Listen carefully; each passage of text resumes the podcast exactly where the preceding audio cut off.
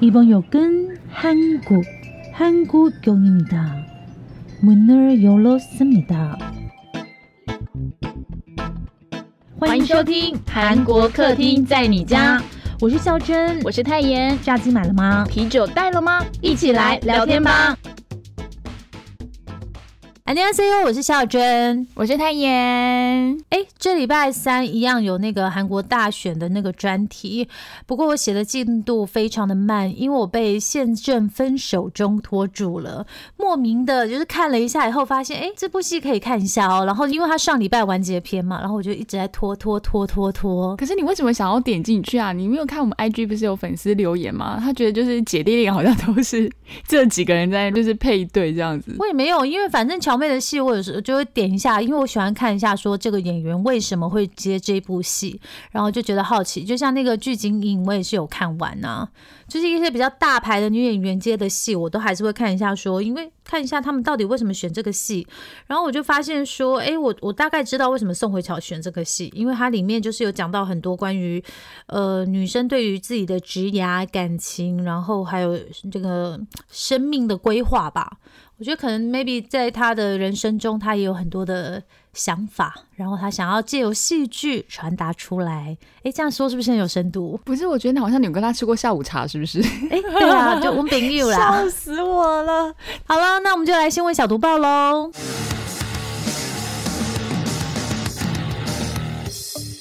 新闻小读报，不能错过的韩国大小事。二零二二开春第一个新闻速报：韩国影集《鱿鱼游戏》红遍全球，也在金球奖颁奖典礼上写下记录。在剧中饰演零零一号的冈部阿贝，韩国资深男星吴永秀拿下金球奖电视类最佳男配角，这是韩国史上第一位哦。大家还记得吧？上次尹汝贞也是写下韩国第一，拿下第一座奥斯卡奖最佳女配角奖。冈部阿贝的得奖感言是自己也是有史以来第一次觉得自己是不错的人，祝福所有人都能拥有美好的人生。由于游戏热播这么久，大家或许都知道吴永秀在剧中有反转的精彩演出，那其实也很像他的人生。吴永秀今年七十七岁，在《鱿鱼游戏》之前饰演的多是配角或是僧侣的角色。大家常常在韩剧里看到那些有钱的会长啦，或是爸爸妈妈，都很少看到是由吴永秀饰演。其实好像几乎是没有。不过谁能想得到呢？因为一部《鱿鱼游戏》就为吴永秀带来难以估计的冈部名气。哇！其实看到冈部爷爷得奖的时候呢，第一个感觉就是人生真的是非常的峰回路转的旅程，要一步一步走。有时候真的会有意想不到的大惊喜，就像孝珍我，哎。昨天录音的时候还没有这个声音哑哑的，就是喉咙有点发炎，然后今天就变这样子了。可是太想跟大家分享这个开心的消息，所以还是临时加进来这个速报。好了，我们要告别这个有磁性的声音了。来，今天第二条新闻是禁止公布民调前韩国总统大选，李在明依旧领先尹锡悦。韩国总统大选从大选前两个月，也就是一月八号开始禁止公布民调。那在大选倒数。六十天后，韩国 JTBC 电视台公布的调查结果显示，李在明支持率依旧维持稳定，百分之三十八。如果你有听上一集的话，哈，李在明就是执政党的候选人。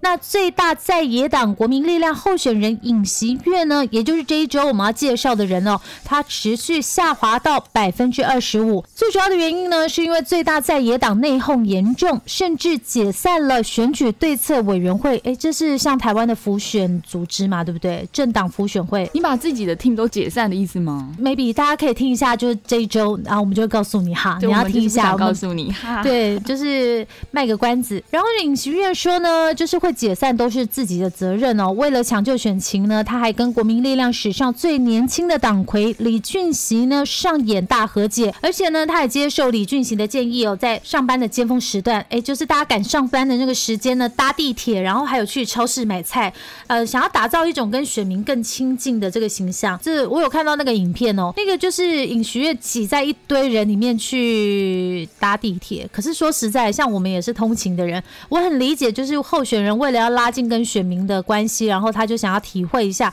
也不是体会了，因为尹徐月有说他其实好几年以前都是自己搭地铁去上班的。可是对于我们来讲的话，你知道，哎，上班就已经够累了，然后一堆那个候选人，然后跟摄影机进来的话，哇塞，我我我我我我早上你可以不要选我那一班搭吗？应该是这个样子吧，对不对？对对对。然后为了展现这两个人的合作决心呢，尹锡悦阵营呢也推出由这个李俊熙亲自操刀的五十九秒证件短片。呃，这些东西呢，我想要等到礼拜三再跟大家讲，因为我觉得这还有包括他一整个选举策略的分析哦。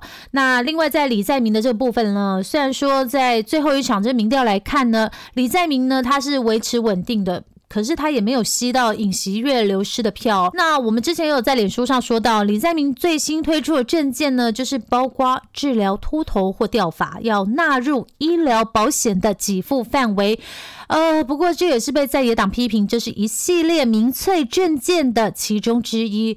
呃，我是觉得啦，我我还蛮想看到他们一些比较大方向的，就是 maybe 呃，像一些可能外交或什么。可是目前看到真的是比较少一这些。啊，算了，反正因为是韩国人选总统嘛。哎，我们是要跟他们讲说，周三要记得听，我们才会收多一点。啊，对啊，对啊，对啊，因为就我们接下来就是要重点放在尹锡悦的故事上面，是不是了吗？对我写得出来的话，我刚刚在看嘛，哦，我我会把那个宪政分手中看完以后，我会专。心的，所以你有可能突然他们哎，第一集本来以为第二集是总统大选，就哎怎么就变成宋慧乔跟张基龙了，是不是？你不要再整我了。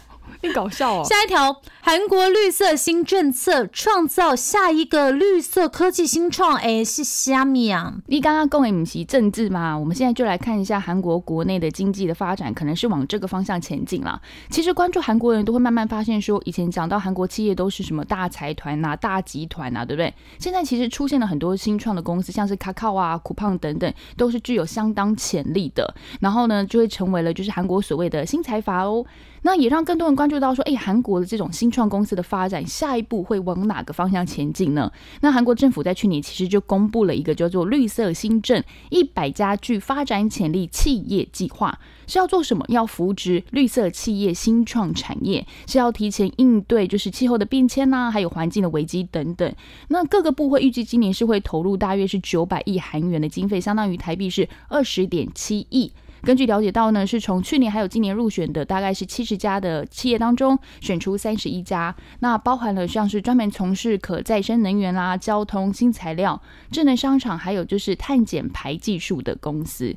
或许啦，韩国政府是想要大力扶持，就是本土的新创，打造在地戏骨吧。我觉得，然后是用一个就是大家现在共同都会关心的议题，全球都很在乎的气候能源议题，打造新的新创啊，或者中小企业，建立就是属于韩国自己的生态系。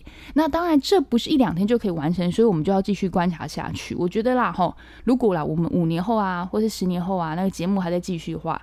或许就会有就是那个绿色新创产业的特辑了。好，我觉得肖珍现在已经处于静音状态，因为他觉得我们一直在开支票，支票都要一直兑现。没有啦，因为我就在想说，其实台湾也是啊，台湾这几年也就是一直要推那个再生能源，有没有？我觉得这应该是未来产业的趋势。嗯，但是呢，在这个新创之前呢，我们现在关注一下现在就有的这些产业哦。哇！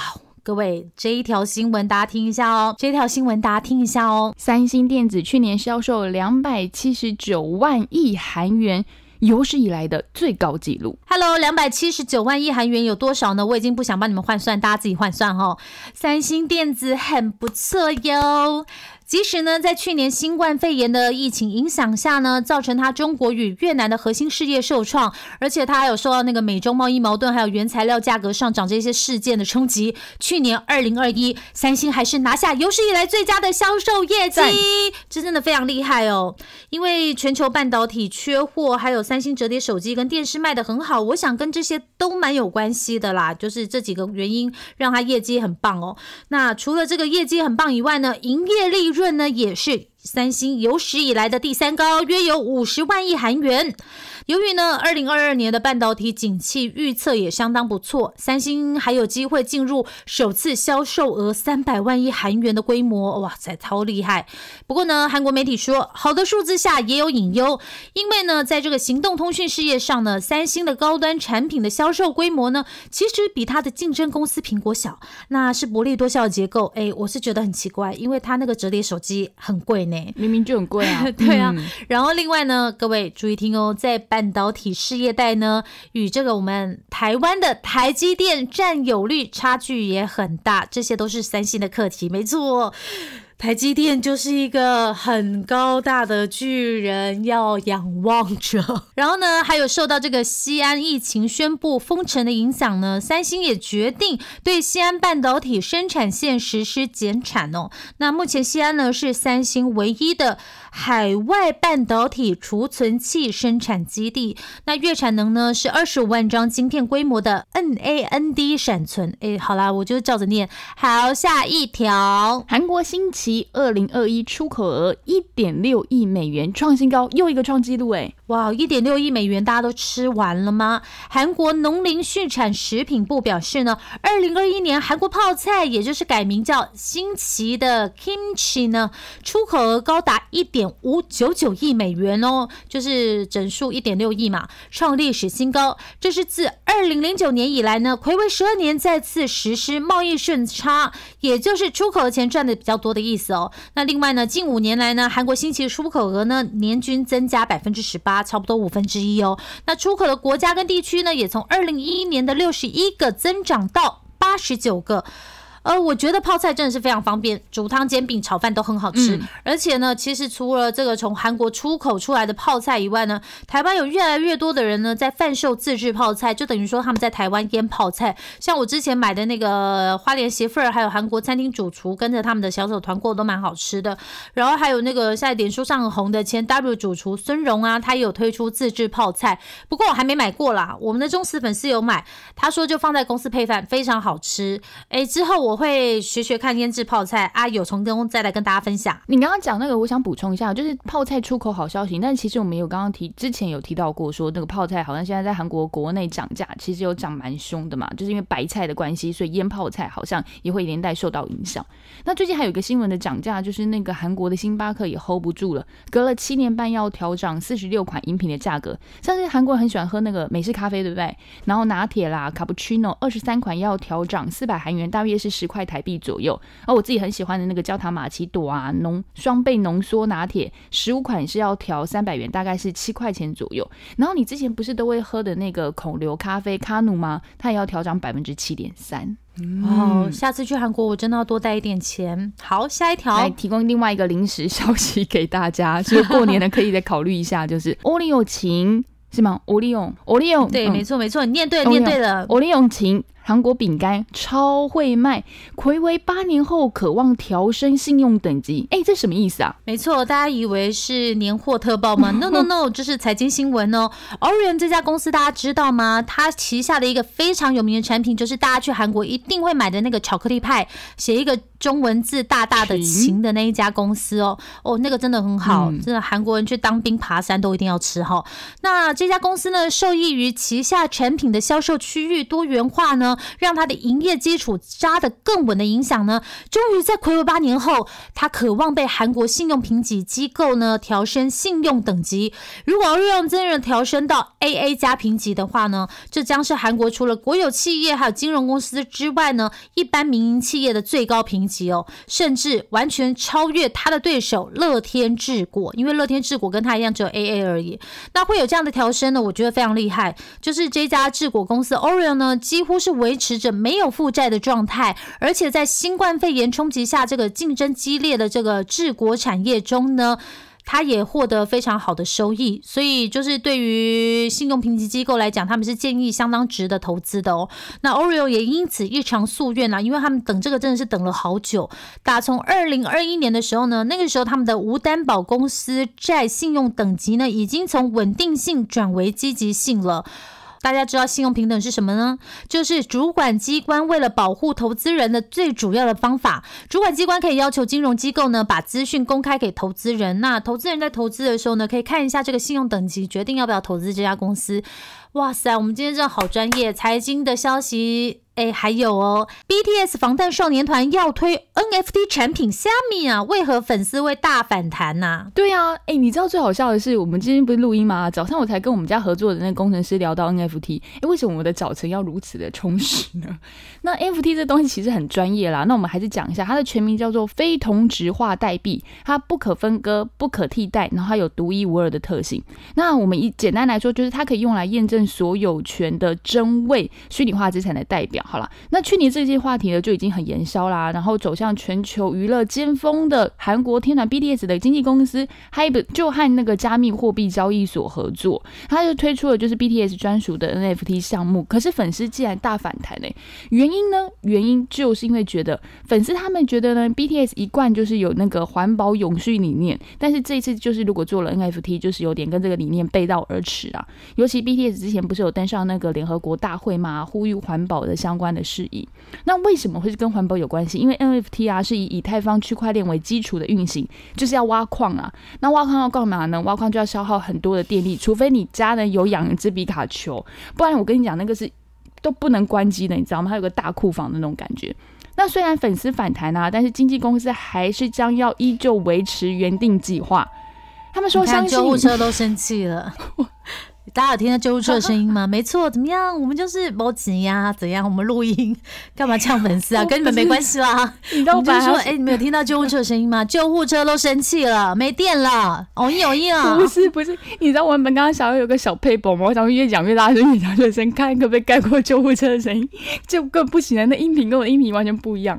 好，那我跟你讲啦 b t s 的经纪公司呢，还是将要依旧维持的原定计划。他们说，相信 NFT 是具有扩展的潜力，希望它能够为粉丝提供更多样化的体验，还有表达自我的机会。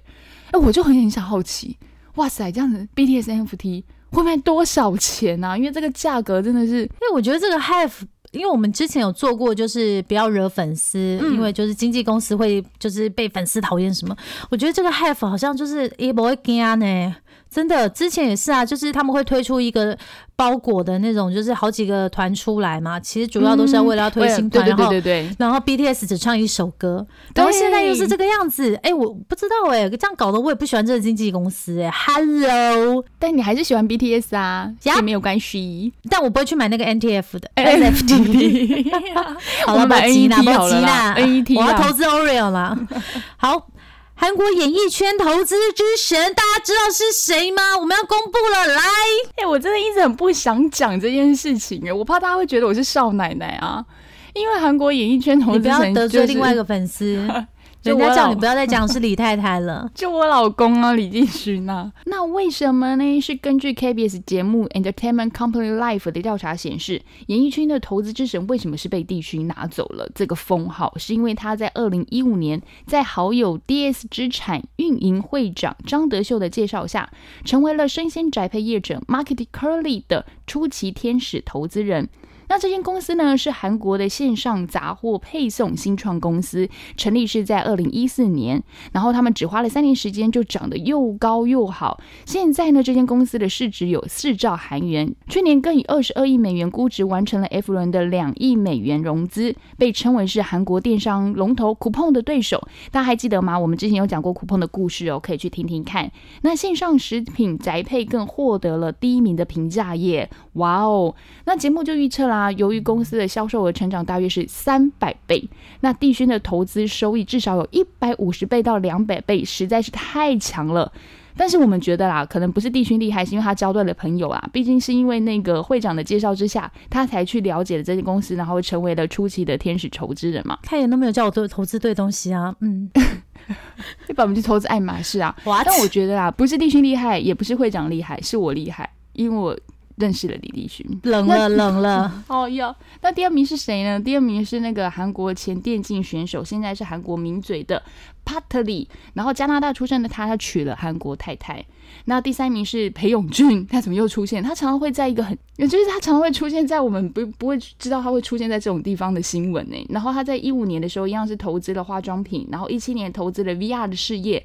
二零二零年则是投资了加密货币，就是比特币那一些啦。哈。那总之呢，投资非常多元。但为什么地勋才是投资之神？是因为他的报酬率实在太高了。我们刚刚讲到嘛，一百五十到两百倍。好了，我们还是来看一下有没有其他的潜力股。好了，新生代演员大崛起，业界最看好的有谁呢？最近韩国真的很多那个新生代演员浮出台面上，哎，就演技好啊，然后长得又好看，就是大饱眼福嘛。那我最近就很喜欢那个，我们不是都在追那个那年我们的夏天吗？金多美跟崔宇植，我觉得应该都能算。上是新生代吧？每个人心中都有自己喜欢的演员。可是如果呢，韩国的业界的话，他们会选谁呢？就是这些专业的人士。那根据韩国电影就是 C 类的二十一 C 类二十一的调查结果，找来了影像产业的六十二位业界人士，选出来令人注目的新生代演员的名单。新人的男演员包含了就是那个《鱿鱼游戏》中饰演卧底警察的魏胡俊。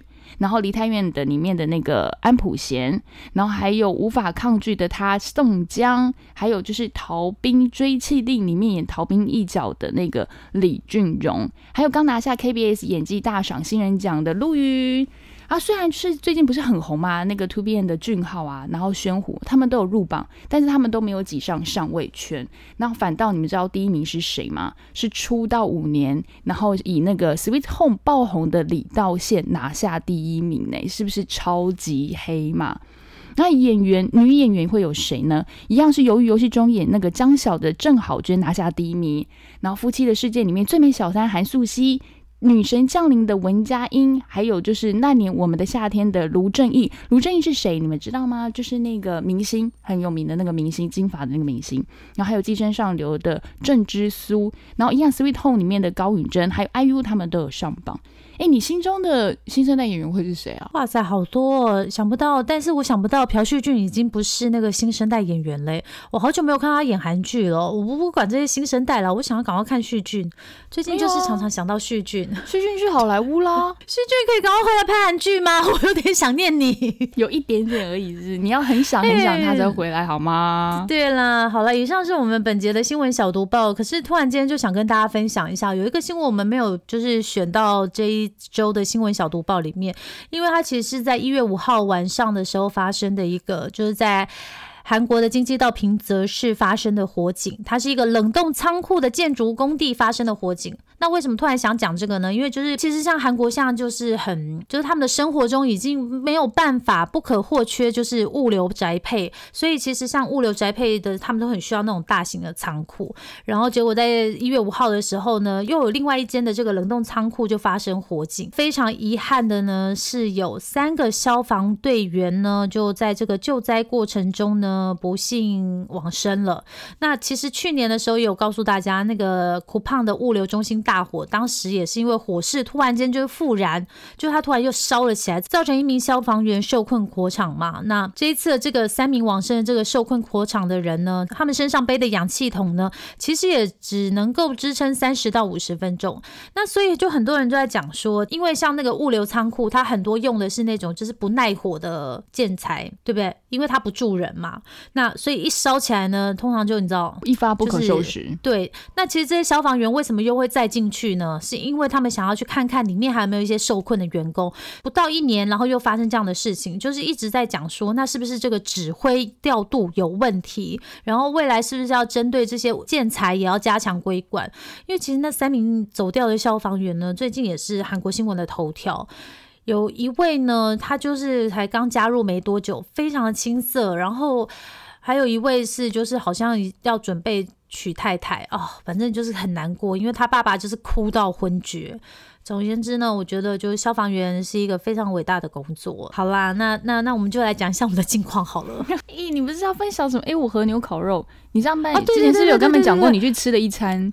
对，因为我们就是跨年的时候，不是有写一篇文章嘛？然后大家跨年的时候做了什么？虽然有点久，还是想跟大家分享。哎，我的人生第一次吃那个 A 五和牛，哎，Oh my God，超 soft 的。因为上个礼拜不是 他爷爷跟你们分享他去吃那个黑 A 五，哎，你是吃 A 五吗？我我我我我是吃和牛，但是我不知道有没有到 A 五嘛。哦，不好意思，我 A 五。好好好，你 A 五都给。我跟你讲，我是 A A 加好吗？我的平等是 A A 加，真的超绵的，而且那个油花。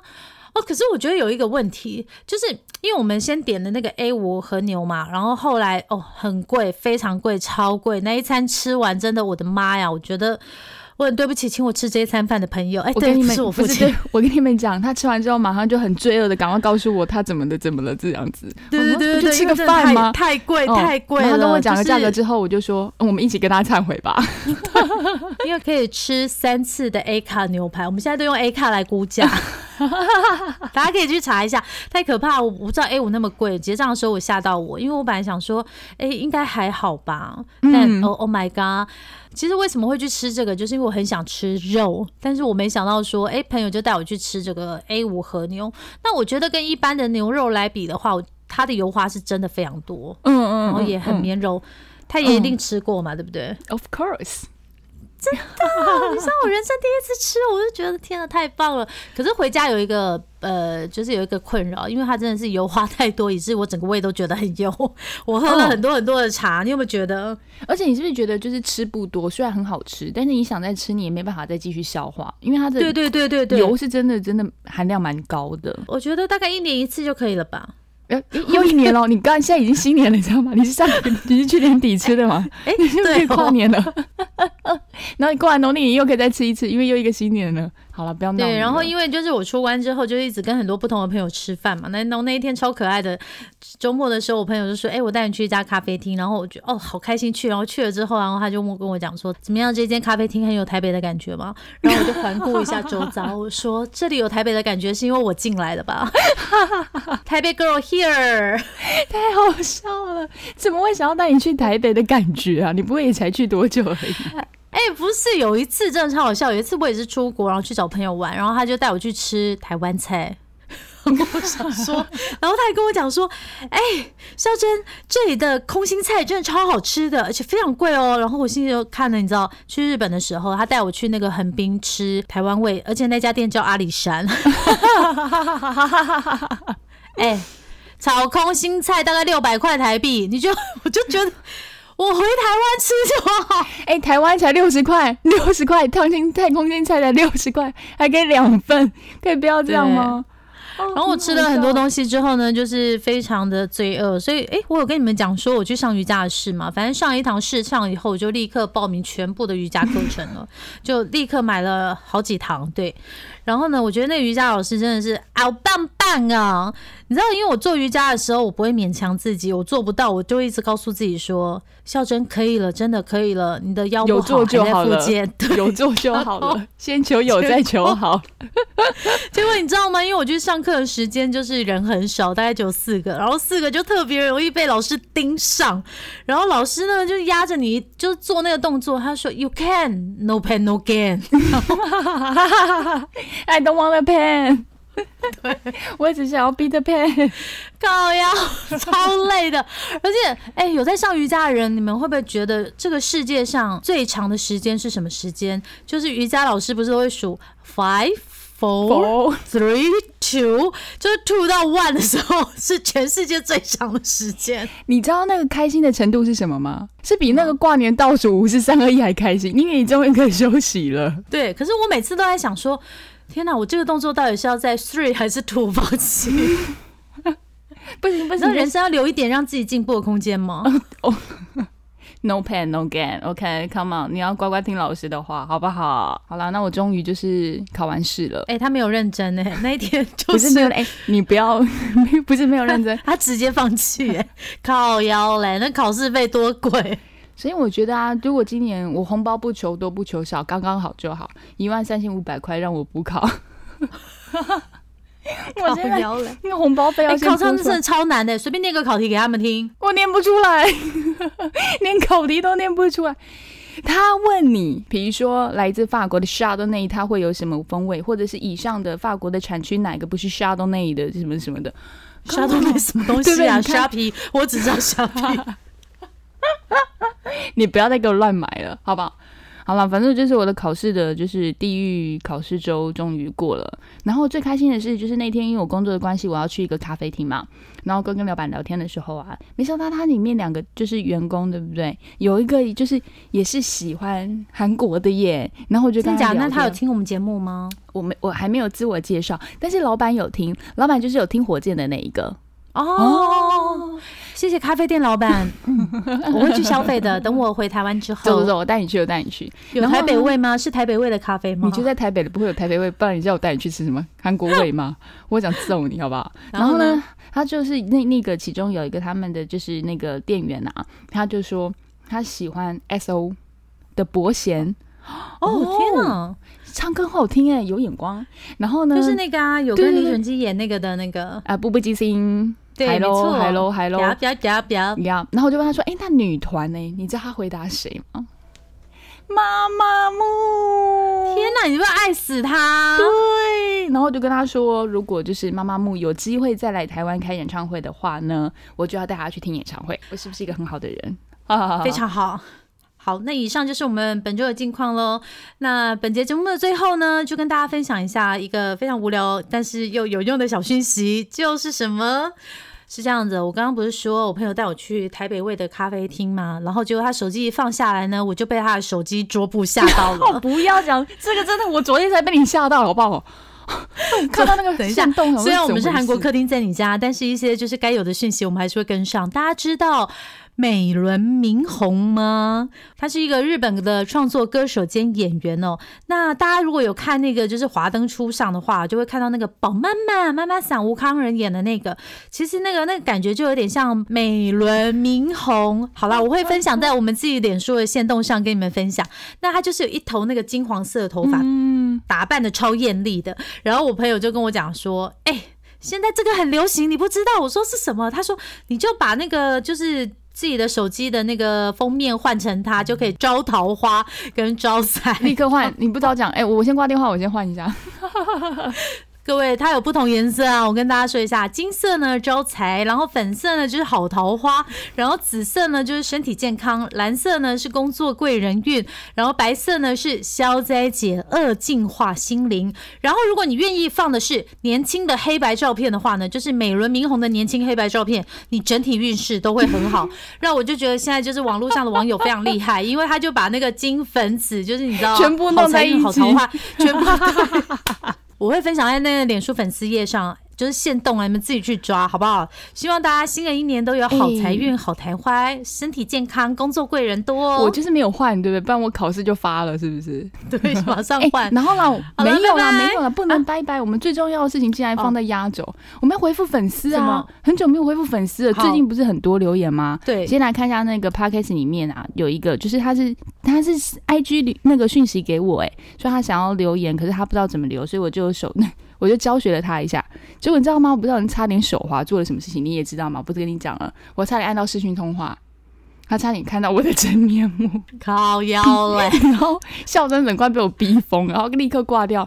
不是不好意思，粉丝自己也吓一哎，跳。好不好先讲一下人家是谁好好不好？先是讲一下人家是谁 OK，因为他没有，因为我知道他的昵称，但是因为他在 p a c k e 上面他是写说让我黑翻红吧，他是想要说总统大选的第一集很好听，好像是用耳朵在看韩剧的概念呢。然后说我们的，谢因为这嗯个我真的写的很辛苦，真的你们不懂，我写完躺了三天。他连录音都是躺着了这样子。